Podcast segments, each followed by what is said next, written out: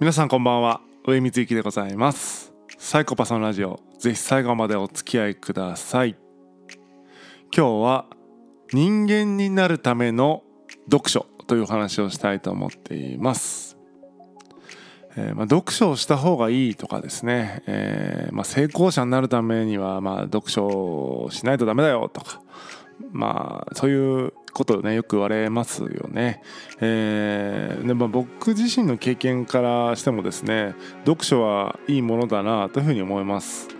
で、えー、まあとはいえその成功者になるために読書をするみたいなのはちょっとね、えー、すごく狭い理由だなと思うのでちょっと、えー、つまらないなと思ってしまうんですね。えーまあ、僕としてはですね、まあ、タイトルにも言いましたように人間になるために読書をした方がいいというふうに、えー、考えています。でそんな僕もですね、えーと、27ぐらいまでですね26までかな、えーと、本をねほぼ読んだことがなかったと学校のその授業でちょっと何ページを開いたとかいうレベルであってなんか本を丸々一冊読んだみたいな経験があったかなかったかなぐらいのレベルですね。読書感想文で読んだのかなどうかなぐらいの感じですかね、えー、それもちゃんと読んで書いたのかさちょっと覚えてませんけども。まあなんかそんなのあったかなかったかぐらいのレベルです。だったんですけど、えー、27のですね冬27歳の冬に突然本を読むようになりました。当時はですね、えー、医療系のちょっと専門学校にの夜間部に通っていまして、えー、そして、えー、人生初のガリ勉でしてですね、えー、教科書をこう貪るように読んでたんですけども、まあ、その勉強のね、えー、隙間というかあの休憩息抜きにですね、えー、その辺にあった本をちょっと手に取りました、えー、なんかね、えーと、スタバと TSUTAYA、が併設されてるようなところでですねよく勉強してたのでそのスタバのコーヒーをですねの、えー、座席に座って、えー、コーヒー飲みながらですね教科書を勉強疲れたらその TSUTAYA にあった本をまあの手に取ったっていう感じですかね。でその時にねと、えー、手に取ったなんかよくわからないなんか平積みされてたですねギャル王みたいな人が表紙の なんかよくわかんないビジネス本みたいなのが多分あったんですけどそれをなんか読んだらさらっとね全部読めてしまったんですね。で、まあ、さらっと一冊読めた、まあ、というか本を読んだ経験がほとんどなかったのでなんか一冊読み終わったっていうなんかこうなんだろうな快感みたいなのもあったしあなんかなんだかんだ面白かったなっていうのもあってですねなんかその経験をきっかけにあの本を読みまくるようになったと。えーまあ、教科書を読んで、えーまあ、息抜きに本を読むみたいな感じでずっと本を読んでるみたいな、えー、そういう学生生活を送っていました。で最初はそのなんか、えー、こういうことを勉強したいから読むとかではなくて、えー、読みやすそうな本なんか面白そうだなみたいなノリで読んでたので、えー、どうしてもですね、あの軽い本になっちゃうと。で結果、え、なんか自己啓発本みたいなのをですね、え、結構読んでたんです。最初の頃は読んでたんですけども何十冊か読むとですねもう大体同じようなことしか書かれてないなっていうその飽和状態になってしまってですね、えまあ、つまらないなというところで、え、そこからですねまあ、えーえー、スライドして、えー、ビジネス書の方に移行しました。で、まあ、ビジネス書はですね、まあ、それはまあね、えーまあ、ビジネスっていう枠組みでは、えー、ある種あの分かりやすいですけどもいろんな、えー、理屈があるということでまた自己啓発本よりははるかにバリエーションがあるということでですね、えー、読み進めてきました。それでもですねやっぱり100冊200冊、えー、300冊と読み進めていくとですね結局それもなんか飽和状態になってしまうと。飽きてくると。でまあ新しいビジネス理論みたいなものとかトレンドみたいなものはですねどんどん変わっていくんですけども、えーまあ、基本的なことが大体分かってくるとですねまあそのなんだろうな一冊本を読むほどでもないというか、えー、例えばニュースピックスとかのですね解説記事とか読むぐらいで十分ついていけるようになるのでなんかわざわざそのビジネス本をですね、えー、読まないかんかいなというテンションになってきたとまあ飽きてしまったってことですね。でえっ、ー、とまあそういうこともありましてどんどんなんか、えー、浅いところから深いところにどんどん来ちゃうという感じでビジネス本に飽きた後はですねいわゆるちょっとそのなんだろうな、えー、広い意味で教養本と言われるものになってあの入っていったって感じですかね。えー、で広い意味でなんかそのなんだろうね社会のことだとか、えーまあ、そういったことが書かれてあるような本を読むわけですけども最近はですね、えーまあ、哲学とか思想みたいなところに結構ね、えー、関心があってそういったちょっと本を、えー、中心に読んでいるようなところでございます。でですねまあ、哲学とかになってくるとですね、まあ、そんな自己啓発とかビジネス本と違ってですね、まあ、全然読みにくくてですねページが進まないんですけどもまあ、えー、て言うのかなすごい気づきもあるしえー、満足感高いですね。なんかこうドーパミン出まくってるドーパミンなのかな？分かんないけどなんかその脳内物質出まくってるような感じのね、えー、まあエキサイティングな経験を経験じゃないな、えー、経験？うん。なんかその体験ですかね、えー、本を読みながら、えー、すごい楽しいなと思っているとこですね。はい。でなんか今年ってやっぱりそのコロナとかもあってですね、えー、すごいこうライフスタイルを見直す機会になったというか、えー、本当に家で過ごす機会とかも増えましたしあのなんだろうなそもそもビジネスってなんだろうみたいなね、えー、これ本当にやらないかんことをやっとんかいなみたいなことをですねいろんな、えー、ビジネスに対して思うと、えー、いう中でなんかこうちょっとねそのいわゆるそのフィクションみたいなね、えー、なくてもいいんんだけどもなんか生きるために無理やり無理くりやっているみたいなことが結構いっぱいあるなってことは改めて気づかされたというかですね、えー、そんな感じでですねちょっとビジネスにもちょっとなんかげんなりしてるというかちょっと飽きてきた感じが、えー、まあ、こんなこと言っちゃいけないんですけども、えー、個人的には、えあってですね。なんか、うん、本当にその生きていくのに必要なものっていうのは、えね、限られているわけじゃないですか、え食べることとか寝ることとかね、えー、そういうことですよね。弱って限られてますよねそのあとは医療とかかな。うんで、えーまあ、そんな中ですね誰だったか忘れましたけれどもその不要不急なことを、えー、楽しむ。それが人間なんだみたいなことをですね言ってる方が、まあ、まあ、何名かなんか著名人でいらっしゃったんですけども、まあ、全く、えー、その通りだなと思う反面ですね、えー、僕自身その不要不急なもので、まあ、自分にとって必要なものって何だろうかって考えてみるとそれこそですね、えー、本を読んだり散歩をしたりえー、文章を書いたり、えー、あとは月にね、えー、数回だけ、え人と好きな人と会って喋るみたいなそんなレベルでいいなってちょっと思っちゃったんですね。で 僕にとってその人生に欠かせない、え不要不急なものっていうのが、まあ、かなりね、えシンプル、えかなり少ないなってことに気づいたんですね、えそう考えると、まあ、どんどんね、え引き算ではないですけども、まあ、これもなくてもいいこれもなくてもいいっていう感じで、えまあ、残していくとさっき言った本を読む散歩するえー、文章を書くとか、えーまあ、月に何回か好きな人に会うみたいなそんなレベルになっちゃうと。で考えることがやっぱ趣味そして、えーとまあ、生きがいなんだろうなというふうに思うわけですね、えーまあ、そんなことをちょっとなんか立派風に言ってるけどもそれって結局、えー、ニートですから、えーまあ、生活をどうしていこうかなともうちょっと思ってているとこですねはい。で、まあ、データで見た時にですね、えーと、本を読むってどんな感じなんだろうと思ってデータを見てみると、えー、文化庁が2019年10月に発表した国語に関する世論調査によるとですね、えー、1ヶ月の社会人の読書量っていうのは、えーまあ、こんな感じですと、まあ、どんな感じかっていうと1ヶ月に1冊も読まない人が47.3%約半分の人が全く本を読まないと。で1ヶ月に1から2冊を見ますって方が37.6%ということでですね、えー、月に1冊2冊読むもしくは本を読まない人で、えー、85%なんですよね、えー、日本の社会人の。すごくないですか、えー、3冊以上読めばですね上位15%ぐらいに入っちゃうと。で7冊以上読む方っていうのがね3.2%しかいないのである種月7冊読んでますよっていう人はですね、えー、まあ、全国のですね上位5%に入る読書家になるということですね。意外と少ないですよね。月7冊読んで、えーと、上位5%日本のですよ。日本の上位5%に入るってことなので、えー、まあ、それぐらい本を読んでないんだな皆さん読んでないんだな。85%の人が月ね12冊読んでる、えー、もしくは読まない人が50%いるみたいなことなんでえー、結構ね、えー、日本人って本読まないんだなってことが、えー、見て取れるかなと思います。で、えっ、ととはいえですね、えっと、僕自身のその身の回りの環境を想像した時に思い浮かべた時に、まあ、肌感覚としてその分かる気がするんですよね。半分の人は本を読んでないとか、えー、読んでても、えーね、残り、えー、と35%ぐらいはあの月1冊ぐらいですよっても分かる。でバリバリ読んでる人っていうのはもう本当、えー、10%20% 見切りますみたいなレベルだっていうのは何となく分かってそれはですね僕が、えー、いわゆるあのものすごいアンダーグラウンドなですねバンド界隈にいたりとかフリーター生活をしていたりとかあとは、えー、夜間の専門学校でですね、えー、えそれこそ出自のバラバラな方と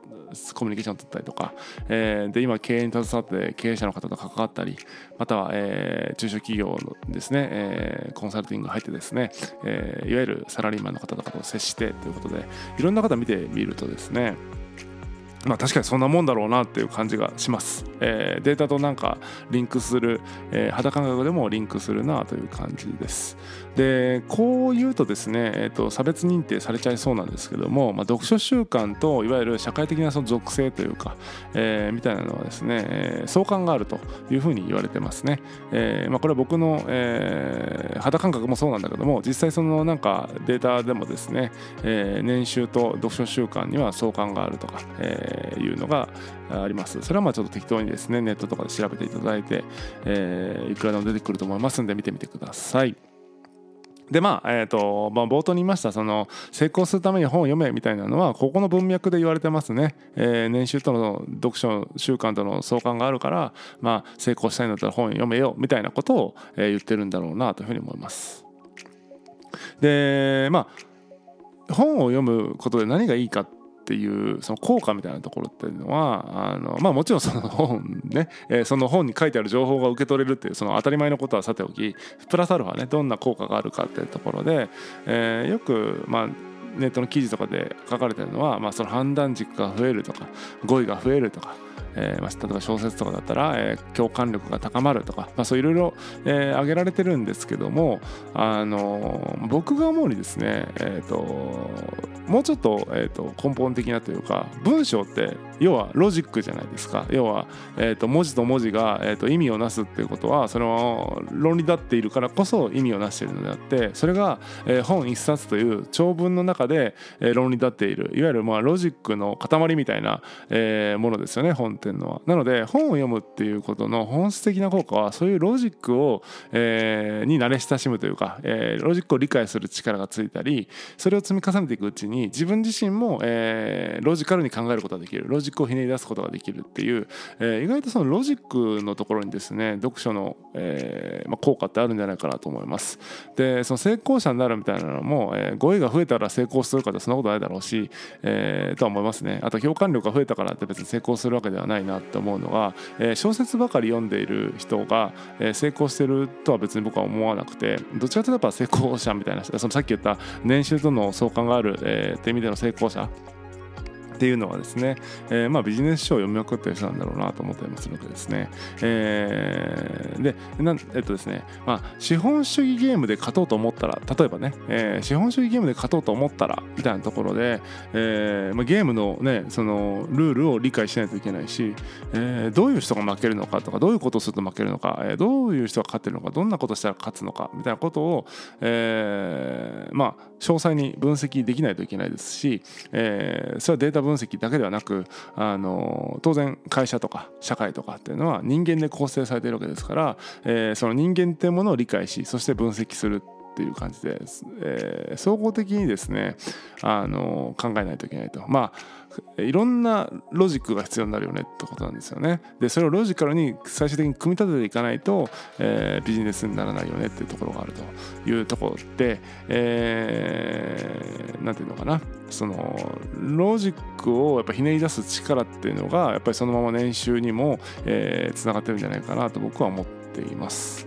でまあそのお金持ちに別になりたいわけじゃないよっていう方もたくさんねこの中にはいらっしゃると思うまあ、まあ、金持ちになりたい人が多いのかもしれないですけども、えー、別に金持ちになりたいわけじゃないよっていう方も、えー、いらっしゃると思いますので。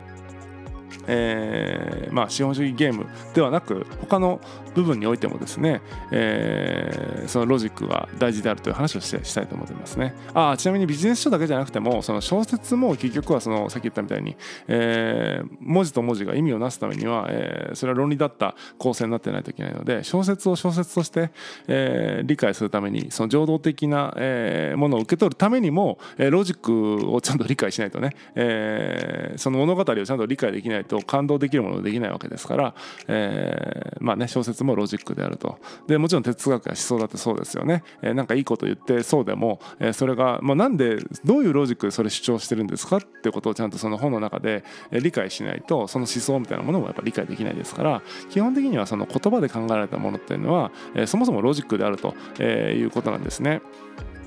でえっ、ー、とまあ人間になるための読書って言いましたけどもなんでそんなこと言ってるかっていうとあのゴリラのですねゴリラですね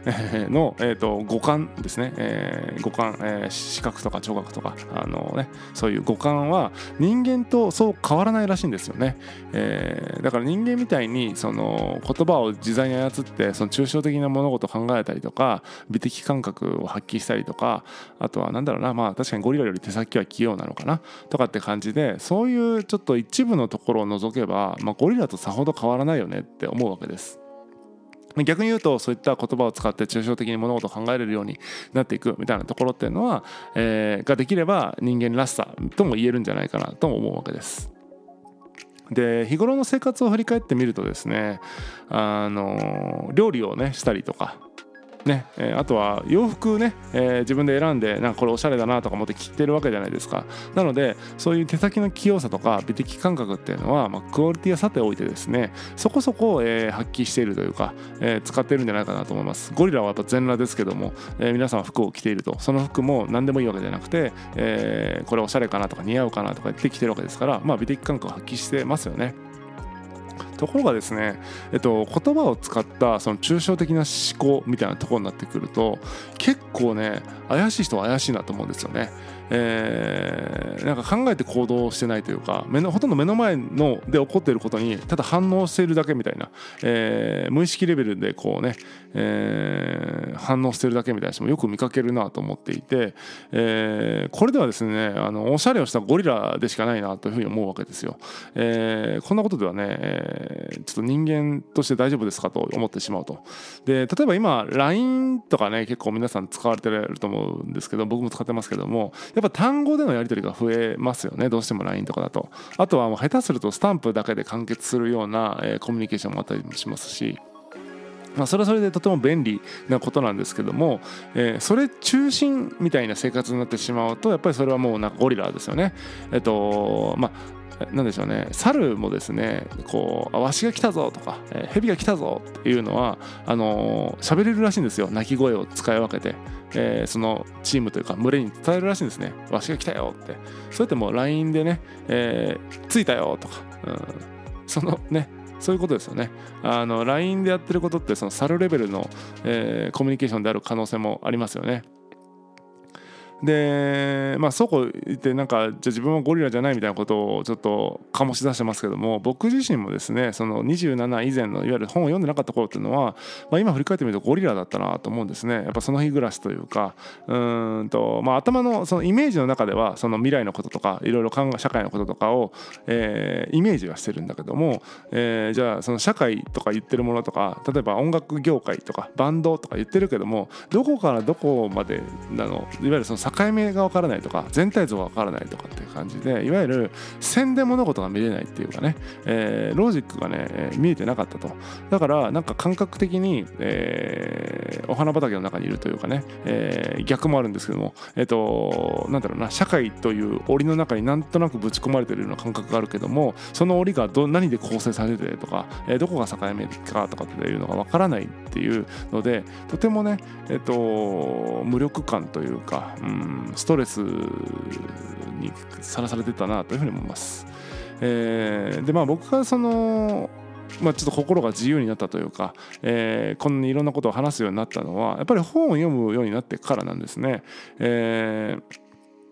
その、まあ、ロジカルに物事を考える力が、えー、本を読めば読むほど、えー、鍛えられてきたっていうようなところが、まあ、今の全般の活動にね、えー、つながってるのかなというふうに思うところでございます。なのでですね、えっ、ー、とまあ、別に本じゃなくてもいいんですよ。極端な話その一個一個の物事を理解してそれがどうつながってる筋道を立てて全体像を理解してとかでそれを自分なりに解釈してみたいな感じでそういうプロセスをですね本以外のものでも踏めるんであればですね、えー、必ずしも読書である必要はないんですけども、えっとまあ、本っていうのはまあ分かりやすいですね単純にその、えー、文字の羅列が書いてあってそれを一つ一つ意味を理解して、えー、筋道を立ててその書かれてあることを全体を理解してそれを自分なりに解釈するっていうプロセスを、えー、踏みやすいように作られているものですから、えー、読書っていうのはですねあのすごくあの人間になるためには、えー、脱ゴリラするためにはですね、えー、とてもいいあのツールなんじゃないかなというふうに思います。えー、もう今ね生きづらいなって思ってる方たくさんいらっしゃると思うんですけども